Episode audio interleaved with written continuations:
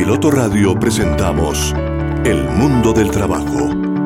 Bienvenidos a la información, las reflexiones, el análisis, las posibilidades del ser humano y las tendencias actuales en un mundo donde la capacidad, formación y experiencia de las personas son vitales para sobrevivir en el mundo laboral. El Mundo del Trabajo un programa realizado en Unipiloto Radio bajo la dirección del abogado con maestría en bioética, Gabriel Ignacio Gómez Marín.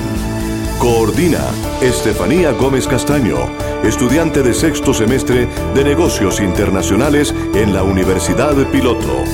Participación institucional de Tito Martínez Ortiz, voz oficial de Unipiloto Radio. Con ustedes, nuestro equipo de trabajo.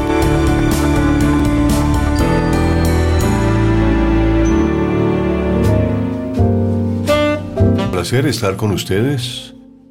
Oyentes de Unipiloto Radio, bienvenidos nuevamente en este jueves mediodía. Los saludamos y les tenemos como siempre un programa lleno de sorpresas y de noticias y de personajes. Porque aquí, en este espacio, traemos las personas para que nos cuenten realmente los problemas laborales que estamos viviendo en el medio y obviamente hoy vamos a hablar de un hecho sin lugar a dudas que es el edadismo laboral. Nos acompañan en el estudio eh, eh, invitados muy especiales. Nelly Pardo, narradora oral escénica. Nelly, bienvenida a Unipiloto Radio Online. Muy buenas tardes. Buenas tardes, Tito. Eh, buenas tardes a todos tus oyentes. Ella, como lo acaba de registrar con esa voz de narradora oral escénica, eh, ha sido también docente e investigadora. Lleva 35 años de trayectoria y ha obtenido premios, ¿no es cierto? Sí, tanto nacionales como distritales. Una obra creativa que he realizado sobre la ciudad de Bogotá, que es mi terruño. Gracias Nelly por venir nuevamente aquí a este espacio de El mundo del trabajo y la bioética laboral. Gracias por la invitación. Estaba invitada también Clara Ariza, actriz y directora de teatro, no está presente en este momento, pero la saludamos. Ella es también una mujer con una trayectoria de más de 35 años que perteneció al Teatro Tierra. Pero está con nosotros Juan Iván Clavijo, director y productor de cine y televisión, desde niño vinculado al teatro. Juan, muy buenas tardes, bienvenido a Unipiloto Radio. Buenas tardes, un cordial saludo para los integrantes de la mesa y para la vasta audiencia que tiene este programa. Claro que sí, bienvenido Juan Iván Clavijo. Bueno, Juan a los ocho años ya estaba participando en un primer festival. Cuéntanos algo de tu vida. Bueno, es, lo siguiente, es que yo nací en un hogar de un fotógrafo colombiano que llegó a Bogotá y puso su estudio fotográfico en la calle 12, 856. Allí era un sitio de tertulia de muchos artistas en, en Bogotá. Una vez acotaba Manuel Zapato Olivella, que nosotros habíamos nacido en una cubeta eh, fotográfica. Claro. Entonces, desde ahí pues nació la vena. Mi papá pues eh, eh, pintaba, era pintor, tuvo algunas oportunidades de ilustrar la portada de la revista Semana. Y por la llegada de tanto artista a a dialogar con mi padre, surgió eh, la posibilidad de integrar el grupo de teatro de la Universidad Nacional, sección de Bellas Artes.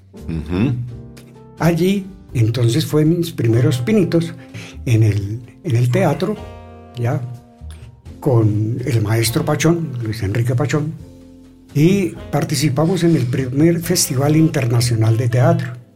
¿ya? ¿Usted estuvo en la Unión Soviética? Sí, cómo no. Cuando era la Unión, la URSS. Sí, claro, claro. ¿Y, allí, ¿Y allí realizó estudios? Sí, yo allí eh, ingresé a la facultad del Instituto Estatal de Cinematografía Sergei Gerasimov, eh, en la facultad de Dirección de Cine. Estuve eh, en el taller del gran maestro Román Carmen, compañero de John Evans y de Ernesto Hemingway en varios trabajos. Eh, luego tuve la oportunidad de hacer una especialización en dirección de fotografía. Luego continué haciendo una maestría en eh, arte cinematográfico. Me da pena decirles, pero, y, lo, voy a pero lo voy a preguntar. Como vamos a hablar de edadismo, es bueno decir las edades. Nelly, ¿cuántos años tienes? 63 años. 63. ¿Y Juan? 78. 78. Bueno, cuando uno se acerca a una edad de retiro, ¿piensa en el retiro? Bueno, yo personalmente eh, nunca pensé en el retiro. Por, por mi profesión, creo que siempre uno tiene que estar vigente, tiene que estar pendiente de, de crear. Sí. Bueno, en mi caso particular muchas personas me dicen, ¿todavía usted habla por el micrófono? Le digo, claro, porque es que la voz humana, mientras uno la conserve, eh, puede perfectamente permanecer en el tiempo, ¿no? Sí, eh, hay, hay algo que ocurre particularmente con los artistas y es que es, es en esta edad en donde los artistas logramos la maestría. Ese es el saber que se sabe. Cuando, cuando nosotras o nosotros los artistas hemos trasegado en una investigación, creación, se llega un momento en que ya sabemos lo que estamos haciendo. Y justamente es en esta edad en que el sistema nos dice por fuera ya, cuando estamos en esa capacidad de ofrecer los mejores frutos para la sociedad. Como decía un gran maestro, la voz de la experiencia. La voz de la experiencia, el saber del que sabe.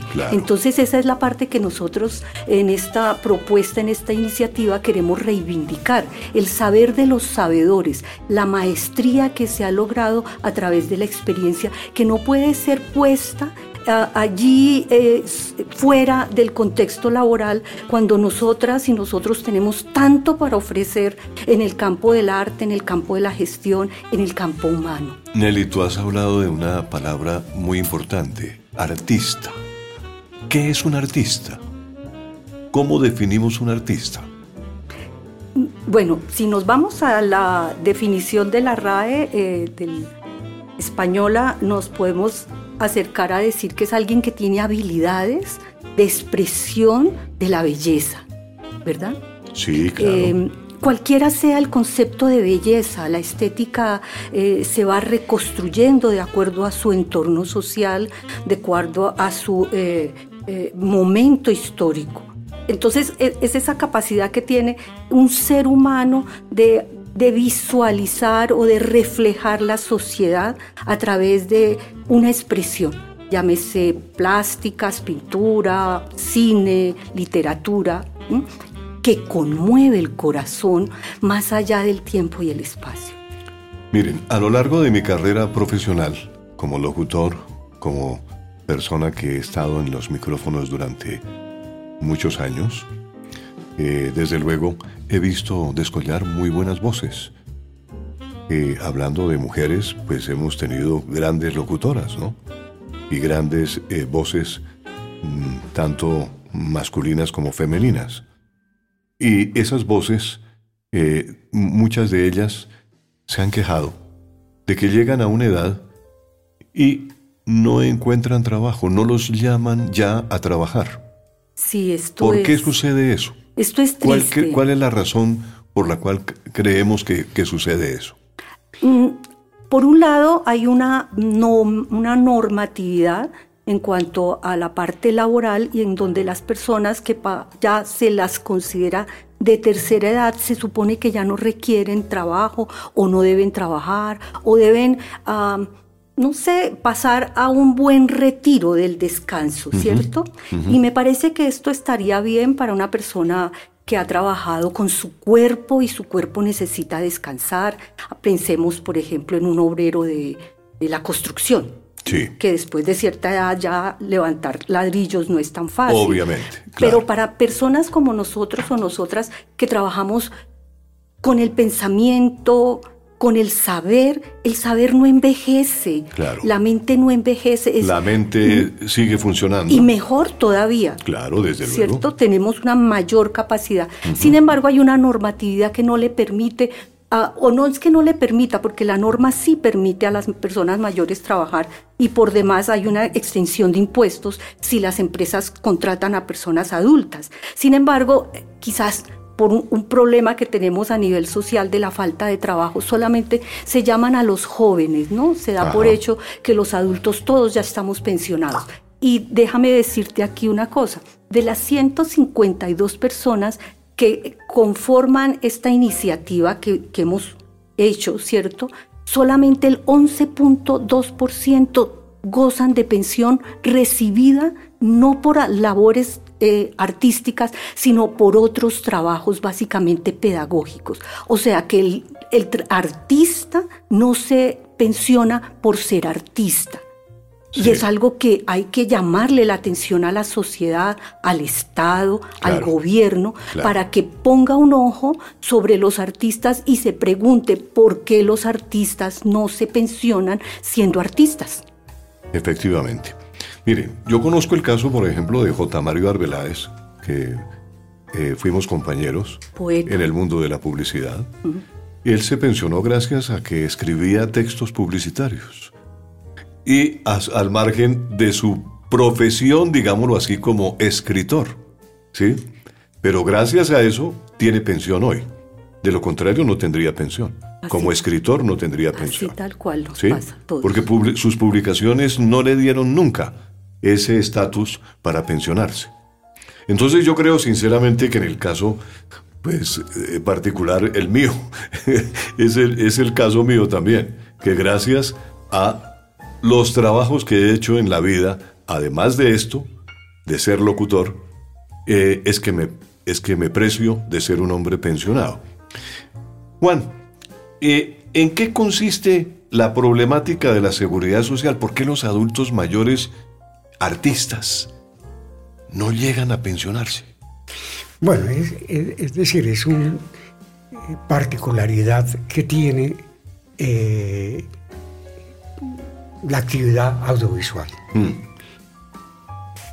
Son contados los directores o directores de fotografía o actores que tienen la posibilidad de ingresar a una empresa y tener un contrato. Claro. A término indefinido. Es decir, se puede contar con que, serán 50, 30. Muy pocos. muy pocos. Muy pocos. Entonces, ¿qué pasa? Siempre nos contratan a nosotros por ejecución de obra. Claro. ¿Ya?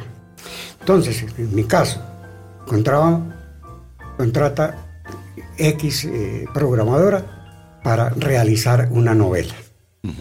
Esa novela tiene un presupuesto que son ocho, seis meses, ¿ya? y ahí termina el contrato. Termina el contrato y queda uno en stand-by, en espera, cuando lo vuelven a llamar. Claro. ¿Ya? Entonces, los ahorritos que uno puede hacer en esa contratación los deja destinados casi fundamentalmente a cubrir la salud.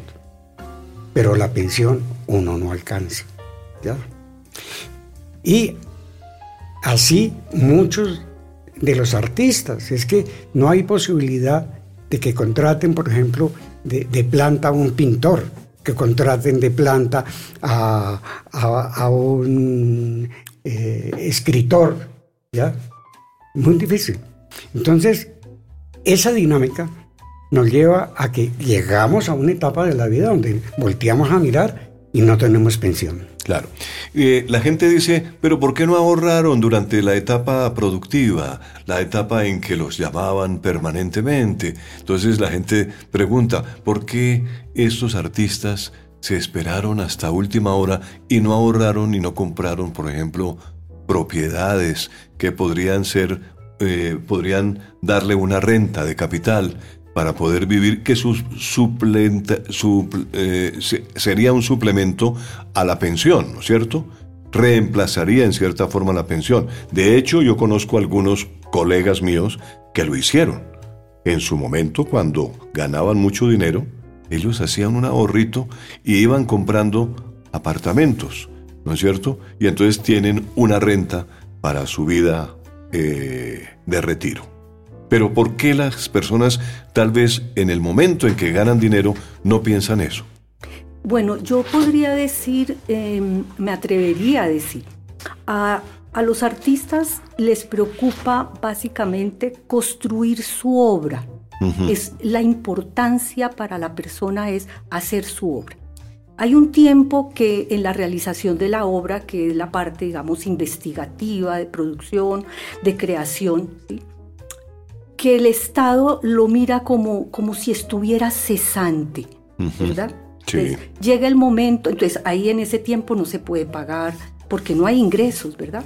Luego llega la obra, sí, es verdad. Entonces, hay personas que pueden tener unos buenos ingresos para el ahorro, pero no es la cosa, no es la, digamos, la situación de todas y todos los artistas. A veces los artistas recibimos lo básico necesario para la vida, que nos alcanza para, si bien comprar un inmueble donde poder vivir, el asunto es que un inmueble donde tú vivas no te permite pagar salud, pagar mercado, pagar administración, pagar servicios, mm. ¿verdad? Y sin trabajo a esta edad le queda muy difícil a las personas tener una calidad de vida, porque lo que se está buscando es si somos personas que hemos dado un legado a la historia, al país, ¿cierto? Hemos trascendido de, alguna manera dentro de nuestro contexto, ¿por qué tenemos que estar como mendigando o muriendo como ya hemos eh, visto los casos, nombrábamos aquí antes de empezar el programa, el caso del escritor Telles, ¿cierto? Sí, sí, sí. Que, murió en unas condiciones tristes, de pobreza, de pobreza cuando ha escrito varios libros que nos han servido a todos los colombianos para entender cómo es un momento de violencia en la historia del país. Y así como él, muchos artistas, ¿verdad? Hay otra, otra cosa que también hay que nombrar. Y es que a todos los artistas nos toca pagar una pensión sobre un salario mínimo cuando no recibimos un salario mínimo. Entonces son cosas que también hay que poner a pensar al Estado, al gobierno, ¿por qué tenemos que pagar un derecho a la salud cuando nosotras o nosotros no estamos recibiendo ingresos? Entonces no es tan fácil acumular desde el arte unos pocos, digamos, yo creo que un botero no se puede quejar de ingresos cuando está vendiendo obras a 30 millones. Ni un Mansur. Ni un Mansur. Pero es que ese no es el caso de todas y todos los artistas en nuestro país. Hay personas que, que hacen una actividad con su comunidad. Y eso es lo que hace viva que el arte esté. Entonces está el palabrero, ¿cierto? Sí. Eh, eh, está la cantadora, que, que, forma parte y hace tejido social. Estas personas no van a tener esas posibilidades que tienen estos grandes maestros internacionales. Claro. Entonces estamos mirando a todos estos artistas que sin importar si tienen una propiedad, es que una propiedad no te da eh, la capacidad para poder comer o, o pagar servicios ¿cierto? Y porque es un derecho, como, como una persona, eh, un patrimonio viviente. Sí. Nelly, pero yo recuerdo que antiguamente había, por ejemplo, asociación de cantantes, ADECOL, si no estoy mal. Eh, había, eh, ha, habido también asociación de actores, como existe, por ejemplo, una, una, asociación de locutores.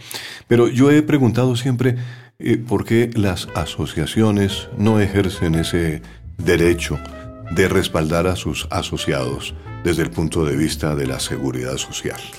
Yo siento que es necesario y creemos en este gobierno a, ver si de pronto desde este Ministerio de Trabajo eh, la ministra pone un ojo sobre nosotros los artistas y las artistas y empieza a pensar que el trabajo que hacemos no se debe cotizar por semanas o por meses, ¿verdad? Sino que se logre otra manera de, formalizar nuestro trabajo, o sea, de, visualizarlo no, no por semanas, ¿sí? Sino que nos... Porque, digamos, el caso de los artistas de nuestra edad. ¿sí? Sí. Hace apenas 30 años es que se aprueba la posibilidad que los artistas podamos pagar como independientes la pensión. Exactamente. ¿ves? Y Sí. estamos hablando de personas que ya van a cumplir 80 años y si hace 30 años se podía pagar como independientes, ya la persona tenía 50 en ese momento. Y ya Y ya estaba no- prácticamente fuera del mercado. Exactamente, entonces ya, o, o sea, es también parte de esta normativa que no le permite a los artistas, Claro. ¿verdad? Y luego que tienes que pagar todos los meses una cantidad que quizás no tengas. Pero bueno, ese sería un paso, digamos. Sí. Eh, ¿Qué qué más está haciendo eh, en ese proceso de reivindicación de derechos? Nosotros y nosotras estamos en esto, digamos, en, en esta primera fase que estamos trabajando, dando a conocer la problemática, la vulnerabilidad que tenemos las y los artistas a nivel nacional, para ver si el- la sociedad, el Estado, el gobierno se sensibiliza. ¿Sí? Se hace consciente de la situación del artista que divierte, que lo hace pensar, que lo conmueve, a ver si esta ciudadanía tiene conciencia que estas personas sufren y tienen unos estados de vulnerabilidad eh, que realmente son vergonzosos para una sociedad. Primer punto, entonces tenemos que los artistas como artistas muy difícilmente se pensionan, No se pensiona. no se pensionan. Entonces, eh, ese es un primer punto seguramente que el Estado tiene que entrar a legislar sobre ese aspecto. Sí, Segundo punto es, de acuerdo con la edad, darle mayores posibilidades de trabajo, Ingresos laborales. ingresos laborales. Bueno, ahí. ¿Y qué tal eh, que ellos sean, por ejemplo, gestores culturales? Ese es un punto también que puede ser importante, ¿no? Sí, nosotros estamos proponiendo unos encuentros intergeneracionales. Ajá. O sea, las nuevas generaciones tienen nuevas estéticas, tienen nuevas formas de, de construir desde las eh, comunicaciones, Sí, sí, sí. de las multimedias, ¿verdad? Claro. Eh, eh, nosotros estamos no rezagados a ellos, sí, porque también estamos metidos en ello, pero tenemos otra estética, otra mirada. Entonces sería muy interesante que el Estado, el gobierno, permitiera abrir espacios intergeneracionales.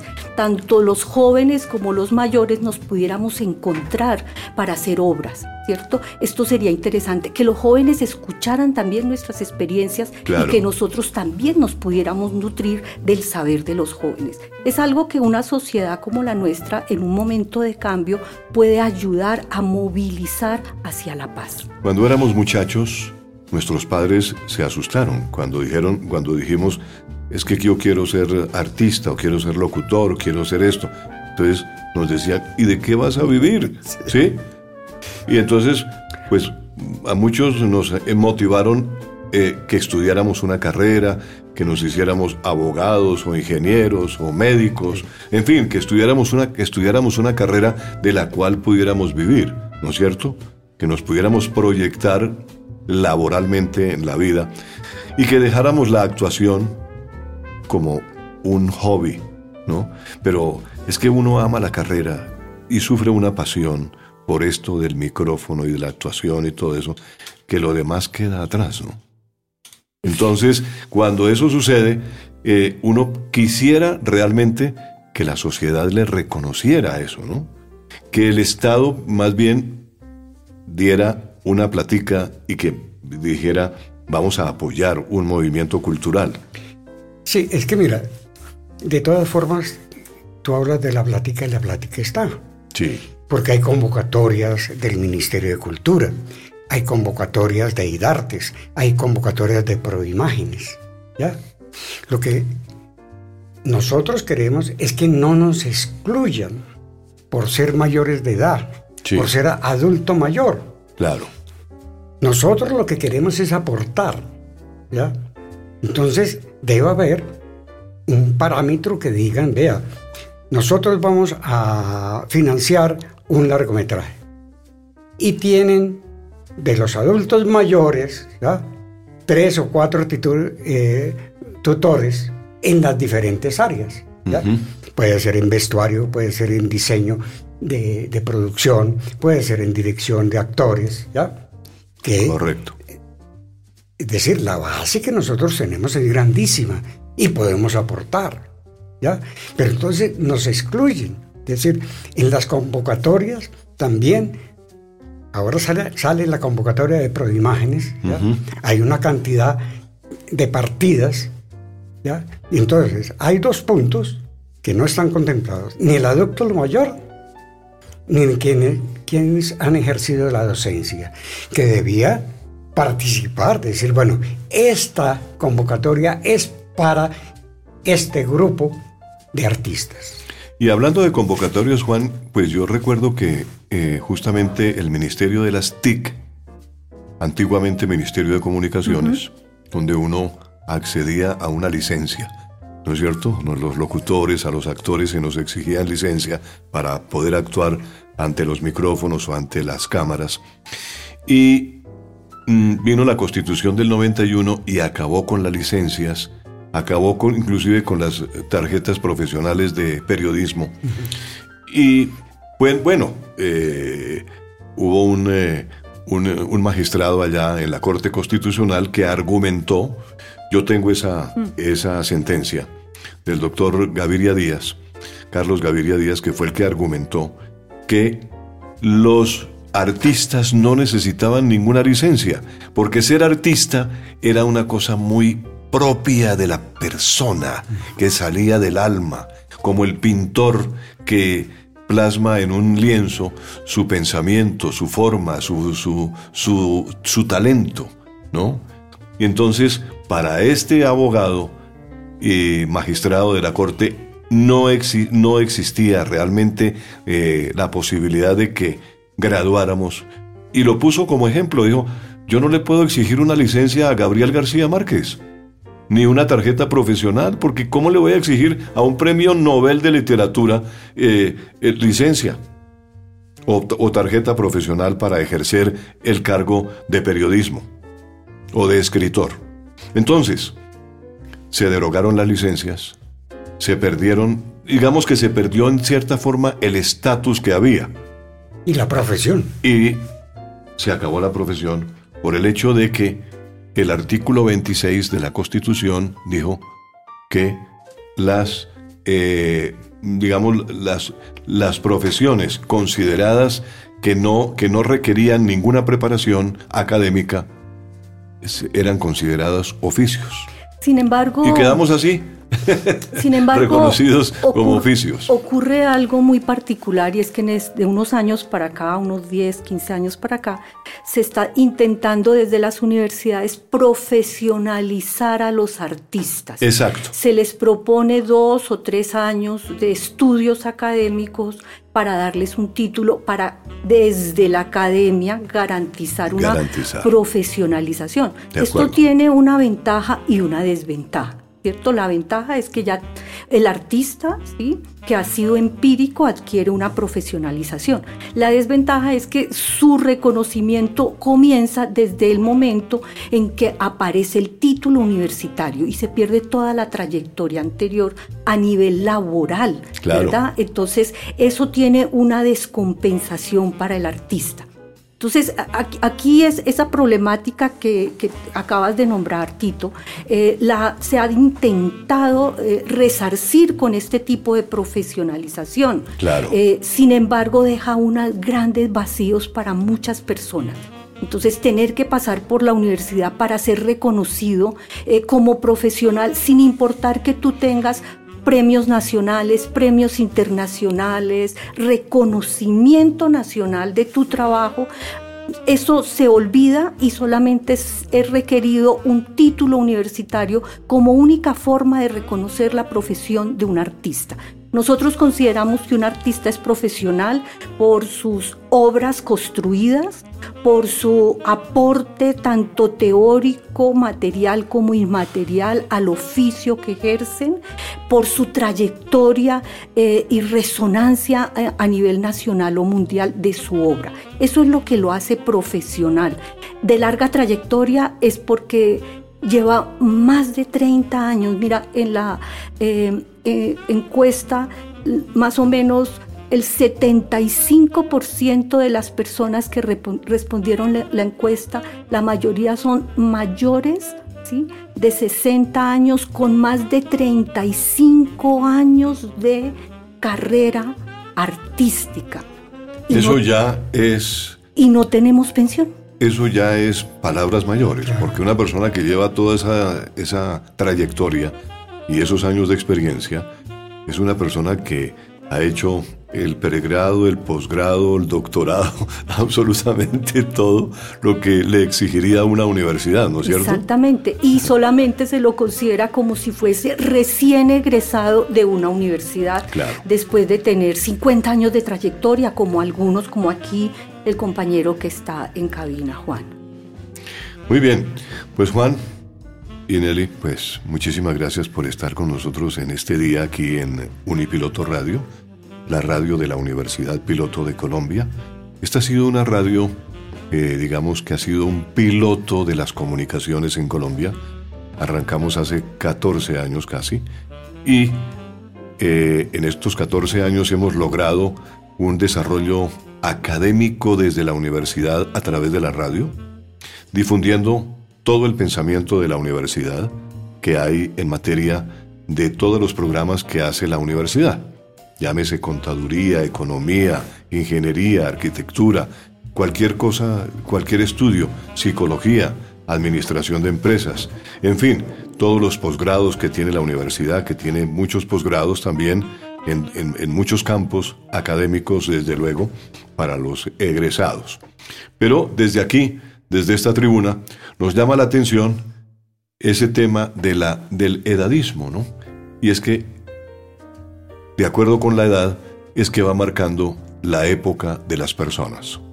Y lo que ha dicho Nelly es muy cierto.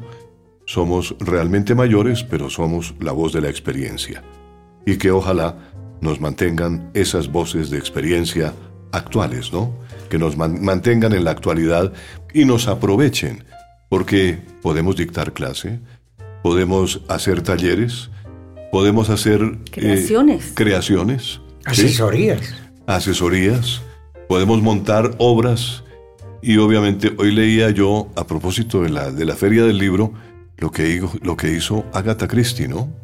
Que hizo muchas obras de teatro y muchas obras escribió esta señora. Novelas. Y seguramente dentro del grupo de actores y de escritores que ustedes quieren impulsar y quieren que se les reconozca su actividad a lo largo de su vida, pues hay muchas personas que pueden hacer eso también, de crear, pero necesitan, obviamente, que haya un apoyo económico.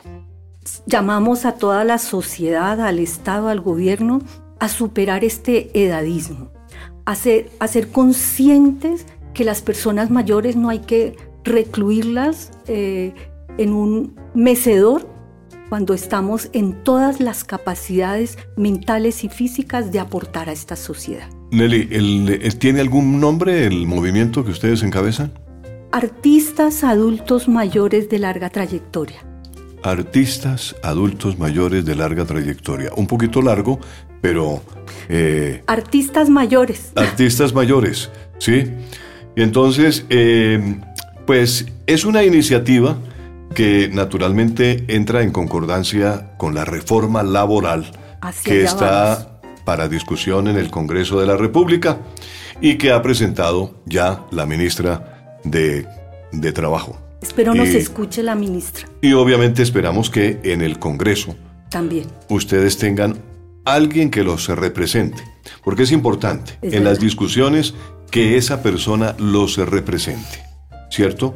¿Tenemos alguna persona que se haya interesado? Hasta ahora no. apelamos a estos micrófonos. Si alguien nos escucha, que por favor nos apoye desde el Estado, desde el gobierno. También estamos solicitando ayuda de abogados que nos quieran ayudar. Porque Pero allí hay un artista que ha sido también, SCAF. Eh, sí. Eh, este muchacho que fue actor durante muchos años está como representante a la Cámara, creo. Y la, creo senador. y la senador. Sí, la senadora Pizarro, que creo que es escritora. Bueno, hay que hablar con María José Pizarro. estamos buscando esos contactos, estamos eh, tratando de llegar a ellos, pero sabes que no es tan fácil. Claro. Pero estamos en esta, aprovechamos estos micrófonos para convocar a las personas que nos quieran colaborar. Eh, estamos en esta, eh, en esta iniciativa insistimos para eh, salvaguardar a estos patrimonios vivientes que son realmente importantes en nuestra nación. Como epílogo, me parece muy interesante lo que has hecho, Nelly, en la exposición. Juan, bienvenido siempre. Y, ustedes tienen aquí abierto el micrófono de Unipiloto Radio y particularmente de este espacio, que es el mundo del trabajo y la bioética laboral, que dirige el doctor eh, Gabriel y que él, pues como eh, persona que sabe perfectamente el mundo laboral, cómo se hace, cómo se lleva a cabo y los problemas que tiene, pues eh, comprende perfectamente lo que está pasando con el mundo de los artistas. El mundo de los artistas nos interesa, nos hacemos, digamos, abanderados de ese mundo de los artistas y cuenten con nosotros para cualquier cosa, para mm, llevarlo a cabo el movimiento y poder eh, favorecer a muchos artistas que entregaron su vida y que están hoy en día esperando una respuesta del Estado. Porque también son, digamos, personas que le han dado a Colombia una imagen, que le han dado a Colombia toda su vida y que no podemos eh, desconocerlos, ¿no? Somos trabajadores incansables. Claro que sí.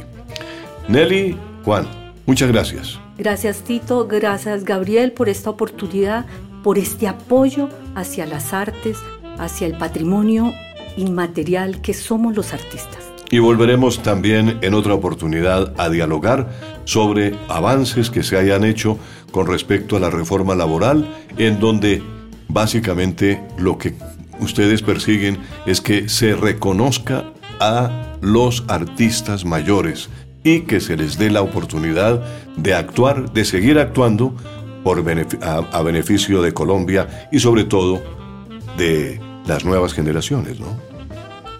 Sí, porque el legado viene atrás, ¿no? Y, todos llegarán a, a, esta edad donde necesitan tener una pensión y tener un futuro eh, laboral después de cumplir eh, la edad de pensión. 80 años de trabajo. 80 años de trabajo, exactamente. Juan Iván Clavijo, director y productor de cine y televisión. Nelly Pardo, narradora oral escénica, docente e investigadora, 35 años de trayectoria, Premio Nacional de Narración Oral 1994, Premio Distrital Construyendo Ciudad con Palabra 2007. Bueno, reconocimientos internacionales también en la Universidad Ricardo Palma en Lima, Perú, varias obras narrativas reconstruyendo de forma amena y fantástica la historia de la ciudad de Bogotá. Gracias Nelly, gracias Juan y hasta una próxima oportunidad. Y con esto nos eh, despedimos.